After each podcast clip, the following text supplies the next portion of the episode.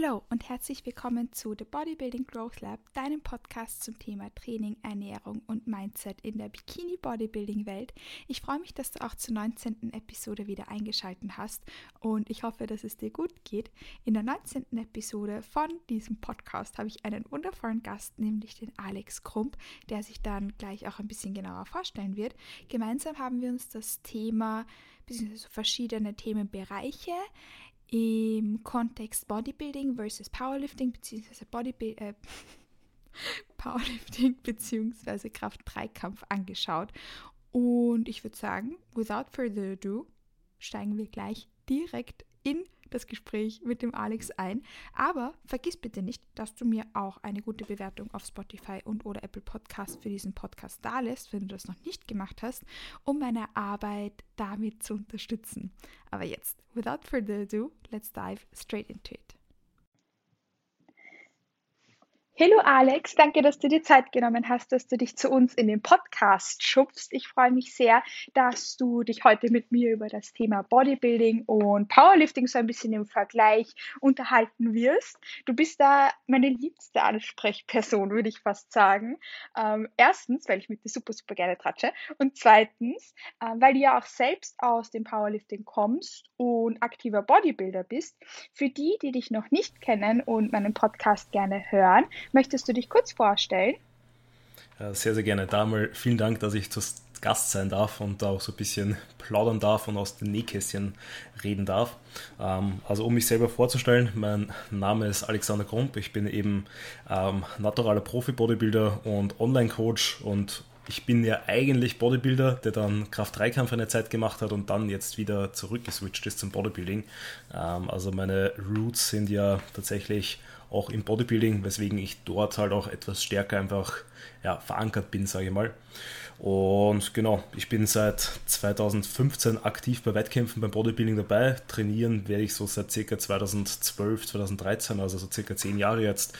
Und ähm, sowohl ich als auch meine KundInnen haben, glaube ich, in allen Sportarten auch schon sehr, sehr viele Erfolge erzielt, also sowohl im Bodybuilding als auch im Powerlifting. Das heißt, da können wir auf jeden Fall viel, viel über alles quatschen und habe über die Jahre jetzt doch schon ein bisschen Erfahrung gesammelt in allen möglichen Bereichen. Was ich an dir so gerne mag, Alex, ist, dass du dich selbst nicht immer in das Aller, also du bist keine Person, die sagt, ich bin der Beste, Punkt, ähm, ich finde, du untertreibst ein bisschen. Ihr habt nicht nur gute Leistungen, ihr habt wahnsinnig tolle Leistungen erbracht, ähm, du und dein Team. Und ich weiß deine Kompetenz als Coach, sowohl im Bodybuilding-Bereich als auch im Powerlifting-Bereich, obwohl das jetzt nicht mehr der aktivste Bereich für dich ist. Aber ich weiß, dass du ja auch eine Zeit lang, glaube ich, in die Richtung ein bisschen gecoacht hast, ähm, enorm zu schätzen. Und genau deshalb habe ich dich da ja auch eingeladen. Damit wir das kurz dazu sagen, ähm, der Alex gehört ja auch, beziehungsweise Sophie deine Partnerin. Und du ja habt ihr das Quarter Turn Posing gemeinsam. Das heißt, für die, die zuhören und sich nicht für die Bikini-Klasse interessieren, weil mein Podcast ist ja nicht nur für die Bikini-Klasse ausgerichtet, sondern für Bodybuilding und alle, die das interessiert. Ähm, du gibst ja Posing-Stunden für alle Klassen außer für die Bikini-Klasse, gell? Wo kann man dich da erreichen? Bikini und Wellness, die beiden mache ich nicht, weil ich mich nicht so gut auf hohen Schuhen bewegen kann und tatsächlich halt auch der, der Posing-Stil und Co. einfach noch nicht ganz so meines ist. Und eben, also du weißt es ja selber, gerade da kommt es halt sehr, sehr auf diese Feinheiten an und da habe ich halt einfach nicht die, die Energie und Ressourcen, mich da irgendwie noch mehr rein zu tigern. Und es ist auch nicht von meinem Coaching die Zielgruppe, also ich versuche ja auch eigentlich eher ähm, Figurathletinnen oder darüber anzusprechen. Also da sind ja die meisten bei mir im Team tatsächlich eher in der Women's Physik oder Women's Bodybuilding ähm, angesiedelt. Voll. Und daran bist du auch sehr, sehr gut. Das heißt, man kann sich bei Posingstunden für diese Klassen auch sehr gerne bei dir melden, gell? Genau. Okay. Und ich würde sagen, ähm, danke auf jeden Fall, dass du dich vorgestellt hast. Ich glaube, die, die dich noch nicht kennen, die werden dir jetzt hoffentlich auf Instagram folgen, weil du bist in dem, was du tust, toll. Dein Handle findet man natürlich in der ähm, Beschreibung von diesem Podcast. Ähm, vielleicht kennen sie dich aber schon und das war eine kurze Auffrischung. Vielleicht wissen sie, viele wissen vielleicht gar nicht, dass du auch aus dem, äh, dass du auch mal im Powerlifting aktiv warst. Ähm, und ich würde sagen, dass wir jetzt gleich ins Thema einsteigen. Wir haben euch die Möglichkeit gegeben, dass ihr uns ein paar Fragen da lasst, ähm, beziehungsweise so Content, Wünsche, die ihr euch wünscht, dass wir gemeinsam in dieser Podcast-Episode ansprechen werden. Und ich würde sagen, beginnen wir mal mit der wichtigsten Frage. Gibt es von uns beiden mal ein Comeback im Powerlifting? Was würdest du sagen? Wie schaut es denn bei dir aus? Ja, also ich muss sagen, also bei mir ist es sehr, sehr wahrscheinlich, dass es früher oder später mal wieder ins Powerlifting geht.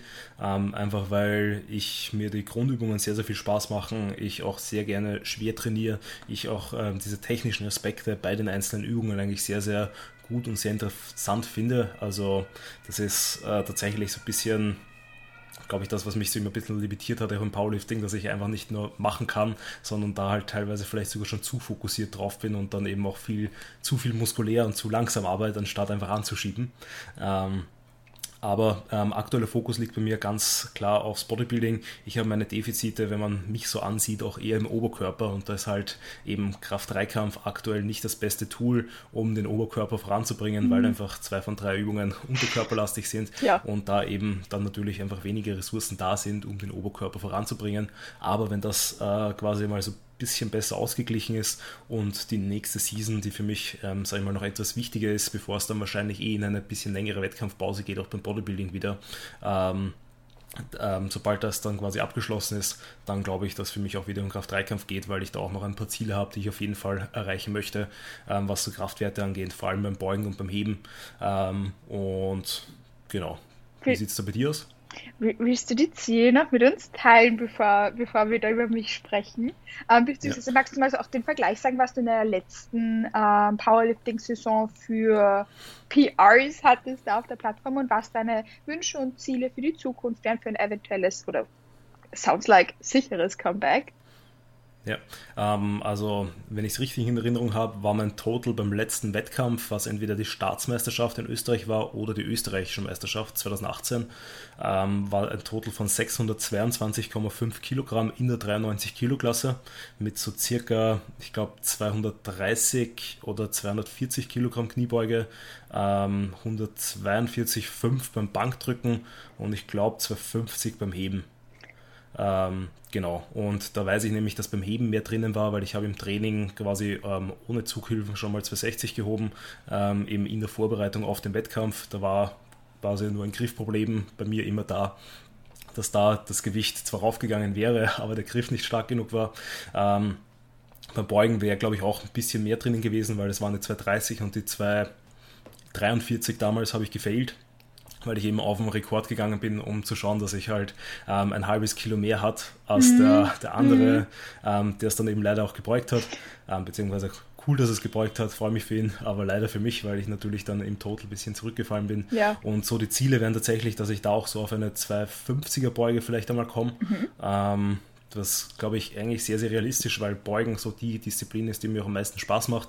Ähm, beim Bankdrücken nehme ich einfach alles mit, was geht, weil eben durch, bei mir durchs Impingement und generell durch, ähm, dadurch das Bankdrücken nicht so meine Disziplin ist.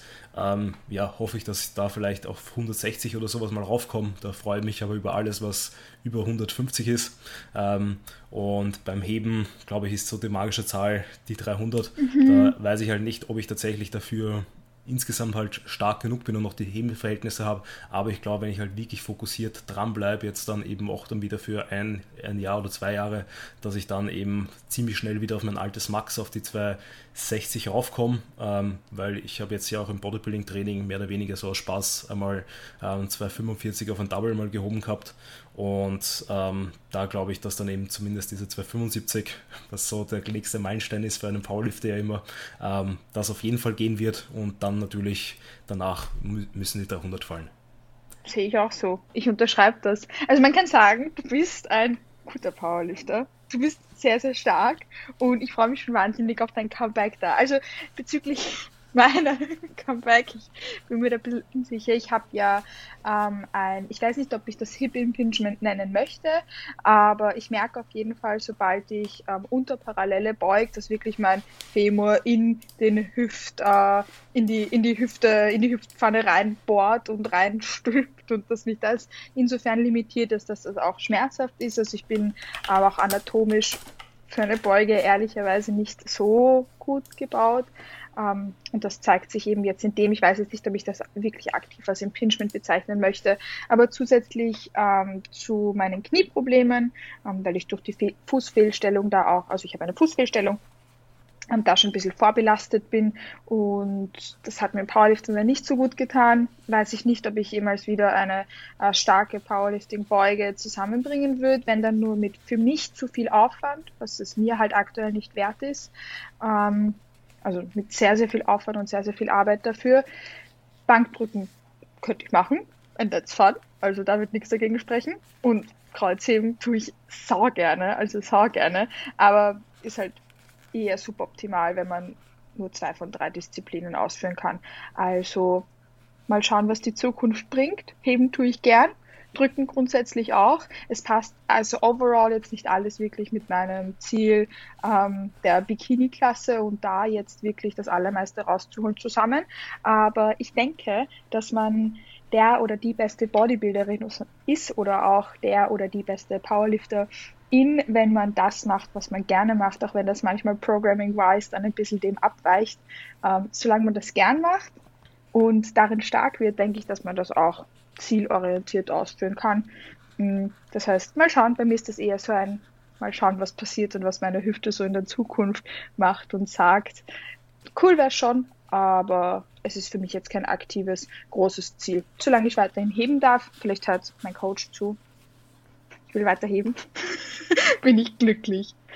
Ja. ja, ich meine, du wirst das ja eh sehen. Ich glaube, durch deinen aktuellen Coach kann man ja quasi da, wenn man halt wirklich mal mehr Zeit und Energie rein investieren möchte, ja eben auch mal bewusst an dieser Beugetechnik arbeiten, an eben ähm, den Strukturen, also wenn es halt wirklich also ein, ein, strukturelles Problem ist, dass da die, der Hüftknochen und Co. tatsächlich wirklich die Probleme macht und man das auch nicht über eine andere Beinstellung und Co. oder irgendeine speziellere Beugetechnik fixen kann, dann ist es leider, glaube ich, halt vorgeschrieben, dass es nicht gehen oder einfach nicht sein soll. Ähm, aber ansonsten, glaube ich, kommen da viele Leute drauf, wenn man mal einfach eine längere Zeit Abstand von Übungen gemacht hat, die man eigentlich vielleicht in der Vergangenheit gern gemacht hat, dass dann, wenn man sich da so langsam reintastet, äh, es vielleicht dann doch geht oder doch besser geht, als man es irgendwie erwartet hat. Voll. Aber du hast das eh richtig gesagt, ich glaube eh generell den die besten Athleten machen halt einfach das, was sie machen, sehr, sehr gerne. Dadurch ist halt auch der Effort, der Einsatz dementsprechend hoch und dementsprechend werden halt dann die Ergebnisse auch besser sehen, anstatt dass man sich vielleicht gegebenenfalls an einem theoretisch optimalen Modell ähm, daran irgendwie arbeitet und da aber dann einfach eben Gains auf der Strecke lasst beispielsweise oder eben auch vielleicht Kraft auf der Strecke lasst, nur weil man sich dann eben in irgendwelche Sachen reinzwingt, die man nicht so gerne macht oder halt einfach Sachen leicht anders priorisiert. Also ich glaube, dass das tatsächlich ähm, schon langfristig gesehen natürlich so kleine Unterschiede machen kann, aber eben solange der Einsatz äh, passt, wird der aus meiner Sicht immer wichtiger sein, als dann da äh, vom Programming, wenn das jetzt ein bisschen optimal oder ein bisschen nicht ganz so optimal ist. Voll, sehe ich auch so. Weil wenn ich beispielsweise jetzt das für mich perfekte Programming habe, um meine Ziele zu erreichen, aber das macht mir überhaupt keinen Spaß, dann werde ich da ziemlich viel auf der Strecke lassen, wenn ich stattdessen halt auch mal ein paar Lifts drinnen habe, die vielleicht suboptimal sind, aber wo ich dann overall in allen Bereichen viel, viel mehr Gas gebe, weil ich das einfach super, super gerne mache. Das sehe ich genauso. Genau. Also, also so, so, ein so, so, ein Beispiel aus der Praxis wäre für mich ähm, eben beim Bankdrücken, wenn man sagt, man ähm, Bankdrücken hört man ja auf Social Media, dass das jetzt nicht immer die beste Übung ist für den Muskelaufbau und vielleicht nicht das aller, aller Tollste ist für die Brust oder so. Aber wenn mir das halt enorm viel Spaß macht und da eben gegebenenfalls da halt dann der Progress einfach entsprechend da ist, dann kann ich das halt auch einfach in mein, mein Trainingsprogramm sicherlich irgendwie inkludieren, ohne großartig Abstriche zu machen. Und wenn ich merke, ich merke halt Bankdrücken nicht ganz so krass in der Brust, dann habe ich halt eine andere gute Übung für den Trizeps oder für die Schultern und kann halt dann auch mit irgendwelchen Assistance Movements natürlich die Brust dann noch mit extra Liebe versorgen. Ähm, oder beispielsweise eben beim Bankdrücken halt einfach die Priorität ist und ich da auch gute Brust treffe, dass das, auch wenn sie jetzt nicht die verkürzte Position direkt am Anfang belastet, ich sie trotzdem direkt am Anfang drinnen habe, weil das einfach so mein Main Movement ist, wo ich halt stärker werden möchte und dann andere Übungen, die vielleicht sinnvoller in der Theorie auf Platz als Übungslot 1 quasi wären, ähm, weiter hinten andere, einfach weil dadurch halt der Effort und der Spaß im Training besser ist, anstatt dass man dann immer frustriert in die Session reingeht und sich darüber ärgert, dass man als Übung 6 Bankdrücken noch machen muss und dort von Woche zu Woche eigentlich gleich stark bleibt, anstatt dass man eben da über den Spaß dann entsprechend mehr Progress macht. Voll, voll. Das finde ich, hast du voll gut erklärt mit dem Beispiel. Ähm, das ist ein wahnsinnig tolles Beispiel und denke ich, da, da können wir uns viel davon mitnehmen. Das finde ich sehr, sehr schön gesagt. Ähm, das geht auch einher mit einer Frage, die wir bekommen haben, nämlich inwiefern sich Bodybuilding und Powerlifting kombinieren lässt, also dieses Powerbuilding, was vielleicht viele schon gehört haben, und wie sinnvoll das Ganze ist. Mm, das ist eine Frage, die wir von einer lieben Followerin gestellt bekommen haben. Und ich finde, darüber haben wir jetzt eher ein bisschen gequatscht, so ein bisschen in die Richtung. Mm, wie mhm. würdest du das beschreiben? Ich weiß, es kommt halt immer darauf an, wie man das sieht, ob man Powerlifting und Bodybuilding wettkampfaktiv machen möchte oder einfach nur im Training. Ja, ja also es ist immer schwer zu, zu sagen, ähm, weil gerade wenn wir uns natürlich Bodybuilding-Training und sehr Bodybuilding-spezifisches Training ansehen, dann gibt es natürlich Sinn, dass man da verstärkt auf Maschinen ausweicht. Aber wenn man sich das so anschaut bei Leuten, die vielleicht eben wie Fitnesscenter noch nicht so gut ausgestattet waren oder die halt vielleicht jetzt auch noch Gyms haben, die einfach keine gut brauchbaren Geräte haben, ähm, die machen ja meistens eh eine Art Powerbuilding, auch wenn sie sich nicht den ganzen nicht bewusst sind. Der einzige Unterschied ist halt eben, dass beim Bodybuilding vielleicht die Wiederholungsbereiche noch ein bisschen anders sind, ähm, aber rein von der Übungsauswahl ändert sich tatsächlich nicht so viel. Ähm, der einzige Unterschied ist eben, wie schon gesagt, dass ich halt, wenn ich jetzt wirklich Powerbuilding betreibe, statt eben irgendeiner Hex Squad halt weiterhin irgendeine freie Beuge-Variante drinnen habe, einfach weil es natürlich enorm wichtig ist für Squat, Bench, Deadlift, dass ich da die Übungen auch spezifisch trainiere. Muss jetzt nicht 100% Übung sein, aber zumindest sehr, sehr ähnlich oder sehr, sehr nahe am, am eigentlichen Main Lift, damit ich da nicht nur muskulär stärker wird, sondern eben auch einfach ähm, neuronal sowie technisch halt einfach da immer ähm, immer stabiler in der Übung werde, damit ich da dann halt einfach auch den besten Kraftübertrag habe. Und wenn man das aus dem Aspekt sieht und quasi da einfach sagt, gut, man hat halt gerne Squat, Bench, Deadlift im Trainingsprogramm drinnen, ähm, aber man hat halt Ambitionen, sowohl im Bodybuilding als auch im Powerlifting was zu machen, dann kann man aus meiner Sicht eben so diese Off-Season oder eben auch so diese ähm, Phasen, die auch Powerlifter haben, wo sie bewusst mehr Volumen fahren, ja die überschneiden sich eh eins zu eins, außer dass eben die Übungsauswahl etwas abgeändert ist. Ähm, aber eben dann macht man halt statt einer Hex Squat ähm, eben entsprechend eine freie Kniebeuge-Variation oder vice versa. Ähm, umso näher es zum Wettkampf geht, umso spezifischer wird es halt einfach. Und da ist dann halt die Drucks an der Sache, dass man halt dann bewusst natürlich den Fokus und die Priorität auf die wichtigen Sachen legt. Also eben, wenn es dann einen Bodybuilding-Wettkampf legt, dass ich halt dann eher diese Recovery in den Vordergrund stelle mhm. und halt eher schaue, dass ich natürlich da ähm, einfach äh, regenerationstechnisch meine Ressourcen so einteile, dass alle Muskelgruppen weiterhin ausreichend Volumen abbekommen und nichts irgendwie komplett darunter leidet. Weil wir wissen, im Bodybuilding kommt es nicht darauf an, dass ich halt so ein paar starke Muskelgruppen habe, sondern dass da alles einfach zueinander passt, dass die Proportionen so sind, wie man es halt einfach haben will und nichts irgendwie zu krass oder zu schwach ähm, quasi aussieht und wirkt. Im Powerlifting wiederum eben ist es dann aber wichtig, dass man da beim Peaking, wenn es zum Wettkampf geht, ja eher mit dem Volumen sehr, sehr runterfällt, wo man halt dann natürlich in den Zeitraum etwas Abstriche macht, was das Wachstumspotenzial angeht. Das ist halt einfach so, man wird dann halt nicht mehr mega viel ähm, hypertrophietechnisch weiter wachsen, aber das ist ja dieser bewusste Trade-off, den man dann nimmt, dass man halt quasi beide Sportarten gut machen kann. Und ich glaube, das muss man sich halt einfach bewusst sein, dass man dann halt ähm, einfach bei beiden halt so hier und da mal, wenn man beides aktiv macht, Abstriche macht, aber das wird ja auch nie gleichzeitig sein, weil ich würde den wenigsten Leuten empfehlen, dass sie im selben Jahr ein Meet machen und eine Prep. Ähm, kenne tatsächlich eine Person, also auch zwar nur über Social Media technisch, die ähm, einen Marathon gelaufen ist, einen Bodybuilding-Wettkampf gemacht hat und einen äh, Kraft-3-Kampf in einer Season und das alles halt eben eigentlich gut, also überdurchschnittlich, ähm, aber halt auch nicht Top-Level. Also einfach, ja. weil es halt nicht möglich ist, da einfach so, so breit aufgestellt zu sein und überall auch noch top in der Game zu sein. Das merkt man halt, glaube ich, sobald man sich irgendwie über diesen durchschnittlichen, über dieses durchschnittliche heraus ist, dass man dann einfach priorisieren muss. Und so geht es mir jetzt auch.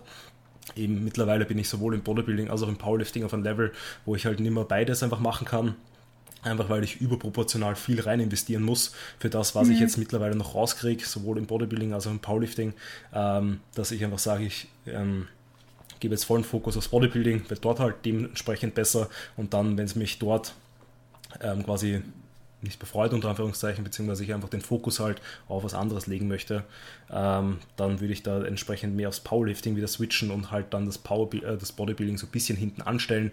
Ähm, um dort dann einfach langsamer weiter zu wachsen und dann halt im, im Meet selber so bei den Peaking-Blöcken und so wahrscheinlich dann eh gar nicht mehr wirklich. Aber das bringt ja auch wieder andere Vorteile. Das ist ein bisschen ein schlechter, komplexes Thema, glaube ich. Wie ist denn dein Take dazu, bevor ich da noch länger weiter rede? Nein, mir hat das wahnsinnig gut gefallen, was du da gerade erzählt hast. Ähm, ich finde das Beispiel von, war das ein Mann, der den, äh, der Marathon, Powerlifting und Prep gemacht hat?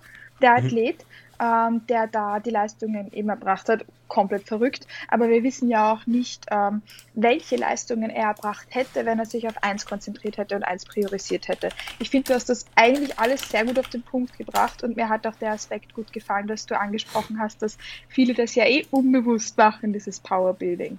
Das kenne ich ja auch selbst ähm, im Programming mit meinen Kunden und Kundinnen, dass nicht alle eine gute Hack Squad zur Verfügung haben oder nicht alle haben eine Smith Press oder so, dass wir dann mit Langhanteln arbeiten, dass wir, wenn es kein gutes, ähm, keine Möglichkeit gibt, aus einem Rack rauszuheben, manchmal vom Boden heben, anstatt einen RDL zu machen oder whatever, je nachdem, wie man das Programming eben aufsetzt und dass man dann eigentlich eh dieses Powerbuilding macht, obwohl man es nicht aktiv so bezeichnet, mit einem Unterschied, dem leichten, was du gesagt hast, die Rep Ranges etc. natürlich das heißt, overall, ich glaube, zusammenfassend können wir da sagen, dass sich dieses Powerbuilding, ich finde, das ist eine coole Sache. Äh, besonders wenn man aber Wettkampfambitionen hat, muss man das für sich priorisieren. Was ist mir jetzt in dem Zeitraum wichtiger? Wie gut will ich in jedem einzelnen Bereich werden? Weil man wird nicht dieselben Leistungen im Powerlifting und im Bodybuilding bringen, wenn man beides, beides im gleichen Maße priorisiert. Ähm, aber dass es möglich ist und ja, man einfach nicht aus beiden Bereichen das Maximale rausholt, schauen muss, was ist mir wichtiger. Ähm, aber overall etwas ist, war ja nur die Frage, wie sich das kombinieren lässt und wie sinnvoll das ist, je nachdem, was dir wichtiger ist. Ähm, in dem Falle, ich mag ihren Namen nicht sagen, das ist uns unhöflich. Falls du das hörst, je nachdem, was dir wichtiger ist und wo du deine Prioritäten setzt, ähm, lässt sich das aber super, super gut ähm, kombinieren. So overall. Genau. Also ich würde das, würd das Ganze auch sehr langfristig sehen, weil mhm. wenn man so sich Leute ansieht, die in beiden oder mehreren Sportarten vermeintlich sehr, sehr gut sind, dann sind das halt Leute, die einfach schon lange und viel Trainingserfahrung haben und halt da einfach auch eben gewisse eben so Spezialisierungszyklen bzw. Fokuszyklen hinter sich haben. Also als First-Timer wird es wahrscheinlich nicht eben sein, wenn du erst seit drei, vier Jahren trainierst, dass du dann in beiden Sportarten gut bist und competitive bist, aber eben wenn du halt dann deine sechs, sieben, acht Jahre trainierst und dann eben immer wieder so ein Jahr zum Beispiel eben fokussiert am Bodybuilding arbeitest, ein Jahr fokussiert beim Powerlifting bist, dann eben immer wieder vielleicht einfach so Power-Building-Phasen, wo du eben beides ein bisschen kombinierst, eben in der Offseason hast, ähm, dann wird sich da auch über die Jahre halt das so entwickeln, dass du halt dann eben sowohl sehr, sehr gut aussiehst, als auch eben sehr, sehr stark bist. Voll. Wenn man sich den typischen Powerlifter vorstellt oder typische Powerlifterin, denkt man, also bei mir ist es so, denke ich einmal an fette Quads und fette Glutes. Und das hast du eher angesprochen. Ähm, Im Endeffekt gibt es halt zwei von drei Lifts sind halt unterkörperlastig und der andere ist nicht optimal für beispielsweise die Brust. Aber im Endeffekt machen ja auch Powerlifter und Powerlifterinnen in der die haben ja auch eine Off-Season, der Alex Plitzel hat das auch immer On- und Off-Season genannt, haben auch eine Off-Season, die man eigentlich ja Powerbuilding ähnlich bezeichnen könnte. Das heißt, je nachdem, wie kompetitiv man sein möchte, ist das eine Priorisierungssache. Ähm, aber wie gesagt, irgendwie haben halt genau. die Sportarten alle voneinander was in den verschiedenen Phasen, weil im, Power, im Bodybuilding genau. tut man in der Off-Season sich ja auch primär auf dieses stärker werden, in den Lifts konzentrieren etc. pp. Und vielleicht halt auch so wie ich jetzt mal eine suboptimale Übung einbauen, damit man da ordentlich Vollgas geben kann und stark wird. Bei mir ist das jetzt beispielsweise eben das Heben vom Boden als Bikini-Athletin etwas, was nicht optimal ist, ähm, aber mir meinen Spaßfaktor ins Unendliche pusht. Mm, und ja, was wolltest du dazu sagen? Ja, eh ganz genau das. Das ist quasi ja das, was man, also wenn man das macht, was man einen Spaß macht, dann werden einfach die Ergebnisse besser sein, dann wird man halt langfristig auch dranbleiben und dann ist, ist ja das quasi, wofür wir auch das Ganze machen. Also natürlich ähm, wollen wir die beste Version unserer selbst sein, aber wir wollen natürlich auch diese Journey, diesen Weg genießen und da einfach schauen, dass wir den Weg auch so schön und angenehm wie möglich gestalten. Und darüber ist das halt, finde ich, ein guter Weg, wenn man halt einfach sagt, man möchte Bodybuilding machen, dass man dann einfach eben die Main Lifts drinnen lässt. Eben muss man natürlich das Programming insgesamt dann so ein bisschen dran Ja. anpassen. Ja, ja, ja. Aber eben so ist es halt. Und ähm, wenn man das eben dann nicht möchte, dann muss man sich halt wirklich spezialisieren in die eine oder andere Richtung. Voll. Wie kompetitiv will ich sein und wie glücklich will ich sein? Weil ich bin nicht so kompetitiv, wenn ich unglücklich bin. Das ist halt so. Ähm, dann haben wir eine Frage bekommen, die ich unbedingt noch mit dir gemeinsam besprechen, besprechen möchte. Das klingt zu ernst. Die ich super gerne ansprechen möchte, weil es mir eine wahnsinnig wichtige ist und auch für mich in der Vergangenheit ein wichtiges Thema. Ähm, deshalb, deshalb ist es mir so wichtig, dass wir es ansprechen. Ähm, ich habe eine, ich habe die Frage bekommen, wie wir das ähm, am besten angehen, dass wir ein bisschen von diesem aktiven Powerlifting-Gedanken wegkommen. Ähm, die Person, die mir das geschrieben hat, hat zusammenfassend da eher gesagt, dass sie mindset-technisch von diesem, eher so dieses Emotionale den Lifts gegenüber, wie man das am besten abbauen kann, besonders weil sie ja in der Vergangenheit Powerlifting orientiert trainiert hat, jetzt Hypertrophie orientiert und sich da ein bisschen schwer tut, ähm, eben mindset-wise dieses Emotionale ähm, von manchen Lifts wegzunehmen und da wegzukommen. Was ist da so dein, dein erster Grundgedanke oder dein erster Take dazu? Also mein erster Gedanke ist natürlich, dass es grundsätzlich nichts Schlechtes ist, ähm, performanceorientiert zu denken und stärker werden zu wollen. Also das passt auf alle Fälle.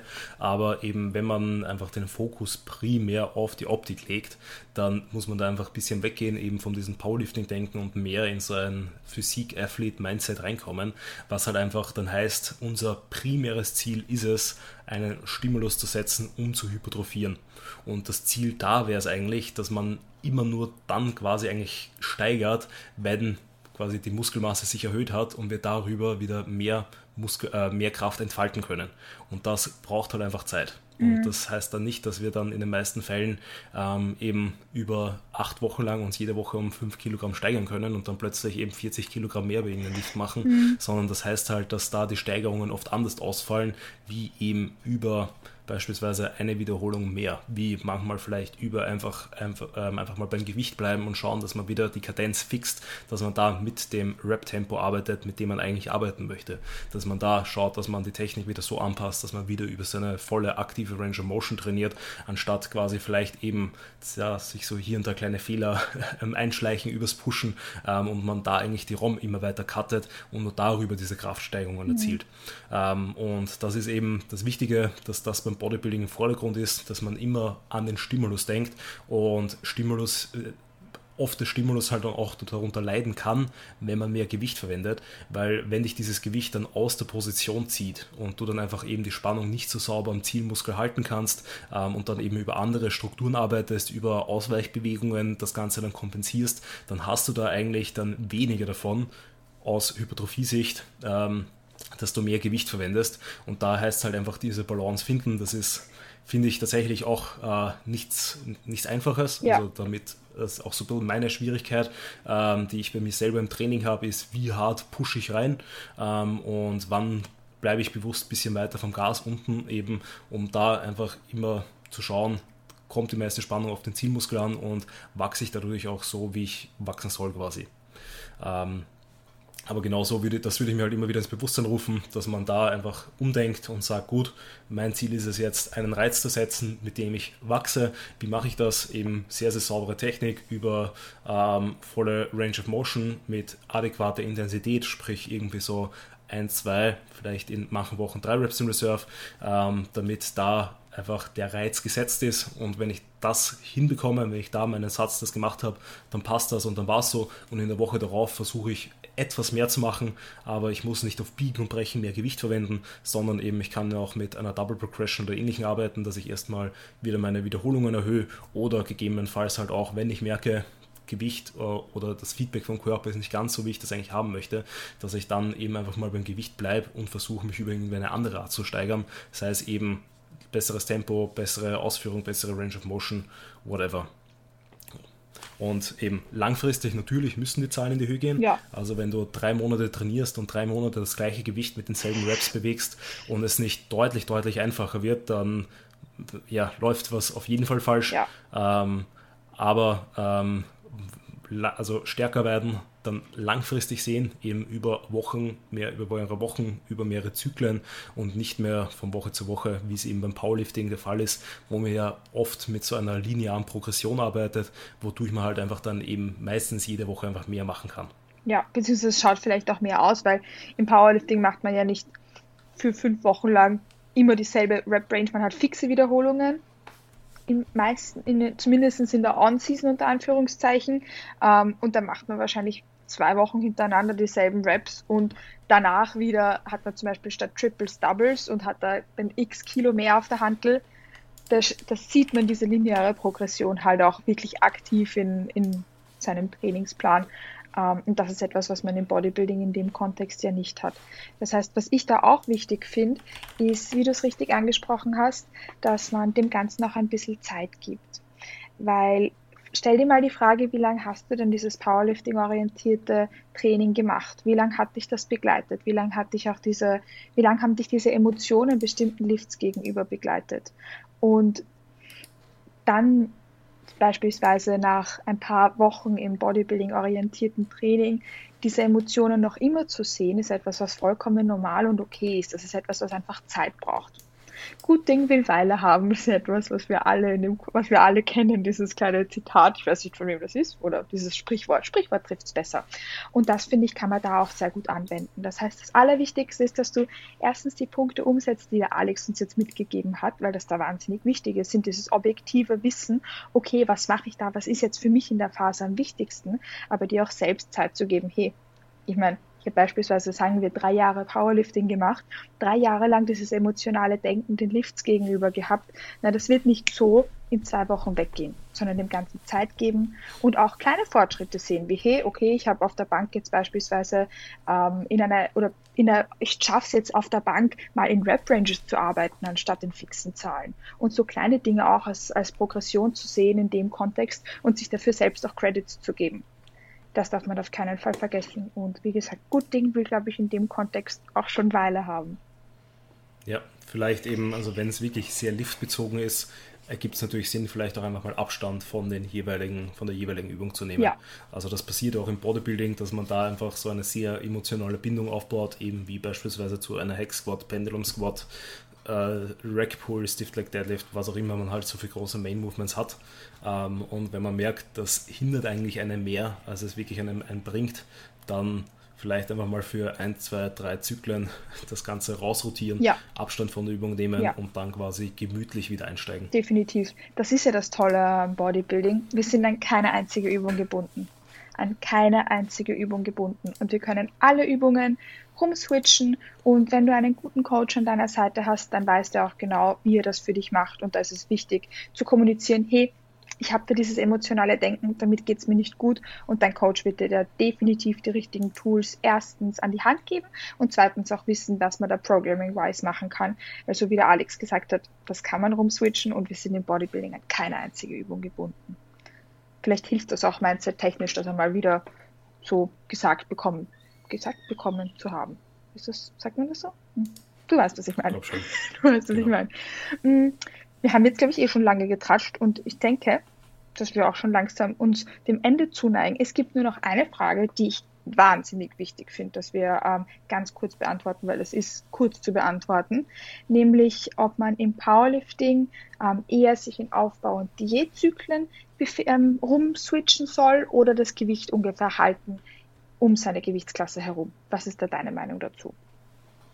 Ähm, also ich tatsächlich würde schon schauen, dass man seine Phasen, ähm, also dass man schon immer in Striking Range, sage ich mal, bleibt, was seine Gewichtsklasse angeht, aber man da aus meiner Sicht keine Angst haben sollte, auch mal zuzunehmen oder vielleicht auch mal temporär eben eine Gewichtsklasse mal raufzugehen, weil ich glaube, dass darüber sich immer noch sehr, sehr viele Powerlifter einfach limitieren, dass sie eigentlich in einer zu geringen Gewichtsklasse für sie selber über einen zu langen Zeitraum bleiben.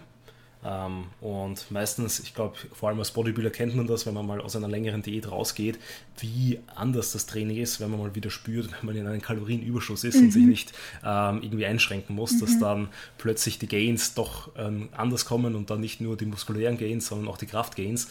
Ähm, und genau diesen Vorteil kann man natürlich als Powerlifter dann auch mitnehmen. Plus äh, kann man dann nochmal sehen, wie wenn man eben keinen Stress in der Peak Week hat mit der Einwaage, wie dass man vielleicht eben über diese letzten Taper-Wochen und Co., wenn man da auch in einem Überschuss ist, wie gut man diese eigentlich dann wegregenerieren kann und darüber dann halt eben insgesamt die Performance deutlich, deutlich besser wird. Ähm, das heißt, ich tatsächlich würde schon mit Powerliftern da auch ähm, zyklisch arbeiten, was so das Körpergewicht und Co. angeht. Ähm, einfach eben um zu schauen, in welcher Kla äh, Gewichtsklasse performt man tatsächlich am besten und da dann einfach eben das so zu finden, ähm, also die Gewichtsklasse zu finden, die einfach am besten für einen passt. Voll, finde ich super, super wichtig. Ähm, das zuerst, wie du gesagt hast, ich finde, man sollte da so in Zyklen arbeiten, dachte ich mir so, nein, sag jetzt nicht das, was ich nicht sagen wollte. Aber du hast es jetzt genauso angesprochen, nämlich es ist wahnsinnig wichtig, dass man sich auch mal aktiv die Zeit nimmt zu schauen, hey, was will mein Körper überhaupt? Wo fühlt sich mein Körper an? Wo, wo performe ich am besten? Und das kann man nicht, wenn man sein Körpergewicht die ganze Zeit hält. Und dafür ist es auch wichtig und schön, in solchen Zyklen zu arbeiten. Aber was wir nicht vergessen dürfen, ist, dass es kein Zyklus sein sollte in, okay, ich nehme zwei Kilo zu, oh, und ich nehme fünf Kilo wieder ab. Das ist nicht äh, performanceorientiertes Training. Powerlifting ist performanceorientiertes Training. Das bedeutet, dass wir uns auf einen Bodyweight setteln sollten und da auch mal eventuell einen Sprung nach oben gehen sollten, um zu schauen, hey, wie geht's meinem Körper eigentlich, wenn ich ein bisschen mehr Weichteilhemmung habe? Und let me tell you, Weichteilhemmung ist sehr, sehr toll. sondern einfach da mal schauen, hey, wo fühlt sich mein Körper wohl, wo performe ich am besten und da das in solchen Zyklen herauszufinden. Und wir kennen das im Bodybuilding, wir essen in einem Überschuss, dass wir maximal hypertrophieren können. Warum sollten wir das im Powerlifting nicht auskosten können? Du hast vollkommen recht. Ich denke, dass sich viele Personen da extrem limitieren, indem sie denken, hey, ich muss in der Gewichtsklasse starten, in der niedrigen, obwohl sie in einer anderen viel besser performen könnten. Ähm, und dass man das über solche Phasen sich mal auch da orientiert und das vielleicht mal herausfindet und da sich auch aktiv den Kalorienüberschuss nimmt, um mal zu schauen, hey, wie können wir mich da pushen, ist etwas super, super Wichtiges. Aber im Powerlifting finde ich, dass man auch vielleicht ein bisschen von dem Gedanken wegkommen sollte, eben in diesen niedrigen Gewichtsklassen zu starten, wenn das nichts für einen ist. Also je nachdem, wie die Frage gestellt wurde, das kann ich ja, ich sehe den Gesichtsausdruck ja nicht, wenn die Frage gestellt wird, dann möchte ich zumindest mitgeben, ja, Kalorienüberschuss, try that, Aufbauphase, sehr geil. Und wenn du danach zum Beispiel ein Kilo über deiner Gewichtsklasse rüberkommst, dann ist es, denke ich, in dem Fall vollkommen okay, wenn man dann auch eben die ein, zwei Kilo wieder runtercuttet. Aber wenn du auf deinem performanceorientierten Gewicht nicht mehr in der Gewichtsklasse bist, in der du in der Vergangenheit vielleicht warst, dann fühl dich nicht gezwungen, dass du da wieder runtercuttest, weil dann ist das nicht ein performanceorientiertes Gewicht. Genau, also um da auch so ein Beispiel zu nennen, also ich starte ja in der 93 Kilo Klasse und zwar, weil mein Wohlfühlgewicht so ähm, tatsächlich im, im Aufbau immer zwischen 89 und 95 Kilogramm ist. Ähm, sobald ich so unter 89, 88 gehe, merke ich, dass mein Körper schon langsam dagegen arbeitet, eben über einfach mehr Hunger, äh, ein stärkeres Hungergefühl, über leichte Lethargie und Co. Und bei über 95 Kilo ist es genau das Gegenteil. Also da ist es dann mit extremen Hungergefühl, teilweise so leichter Übelkeit, eben auch dann schon Lethargie und alles dazwischen ist so dieser Sweet Spot, wo ich einfach enorm gut performen kann. Und da wäre es natürlich dann würde ich mir selber wahrscheinlich Progress nehmen, wenn ich dann da versuche, immer mein Gewicht zu halten, ähm, anstatt dass ich mich immer in diesem Bereich bewege.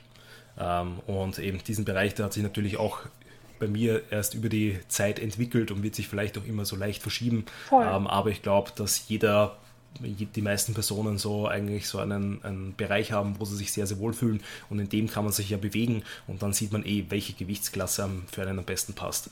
Aber ich glaube eben, dass generell das Gewicht und Co. sich die meisten Leute viel zu viel Stress machen. Mhm. Ähm, also man, ich kenne es aus von den Weightliftern, wo die halt für ihre Sinclair-Punkte oder wie sie heißen, halt unbedingt dann noch 0,1 Kilogramm weniger bei der Abwaage haben wollen ähm, und darüber aber halt dann vielleicht Gefahr laufen, eben auf der Plattform deutlich schlechter zu performen, ja. anstatt dass sie da einfach einfach komplett das außen vor lassen und einfach schauen, wo geht es für mich am besten, weil ganz ehrlich, wenn es nicht wirklich um eine Goldmedaille bei einem großen Bewerb geht, dann ja, würde ich immer darauf schauen, dass man einfach seine, sein persönliches Best auf die Bühne, auf die Plattform bringt und dann keine Spielereien, Experimente und Co. übers Gewicht oder Co. irgendwie macht. Voll. Ich habe mich in meiner Powerlifting-Zeit habe ich mir eingebildet, ich muss in der 57er-Klasse starten, obwohl das für mich viel zu wenig war. Das ist unter meinem Wohlfühlgewicht und unter dem Gewicht, wo ich gut performen kann.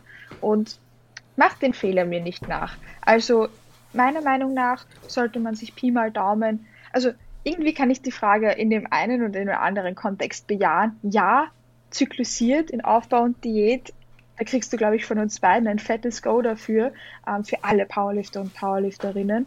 Aber trotzdem in seiner Gewichtsklasse sozusagen sich rumhavern, insofern als dass man sich nicht in eine zu niedrige zwängt, sondern in seiner richtigen Gewichtsklasse startet und nicht in der, die du dir einbildest oder die dir irgendwer andere mal aufgedrängt hat. Genau, eben. Und da halt auch einfach Extreme vermeiden, weil das heißt dann nicht, dass du eben innerhalb von vier Wochen vier Kilo zunehmen musst, sondern meistens über mehrere Monate schön langsam Gewicht zunimmst und dann immer wieder so auch dann kurze Phasen hast, wo du dann entsprechend aufräumst und das Gewicht reduzierst, ähm, aber da einfach auch keine zu krassen Schwankungen irgendwie forcierst. Voll, zu 100 Prozent, weil Powerlifting ist in dem Kontext nicht Bodybuilding. yes. Gut, Kathi, wir sind da eh schon fast durch. Eine Frage gibt es noch und war die Frage von deinem lieben Freund, das kann ich so sagen. Warum beugst du so viel in der Hexquad? Du. Du. Ich? Da steht Kathi. Was? Ich? Nee, ich, ich Hexquad gar nicht. Was ist dein Main Beuge-Movement? Äh, also, Aktuell? Ich, also ich hatte die Hex Squad, aber nur passiert einen Satz und ich habe mir jetzt selbst die Pendulum reingegeben.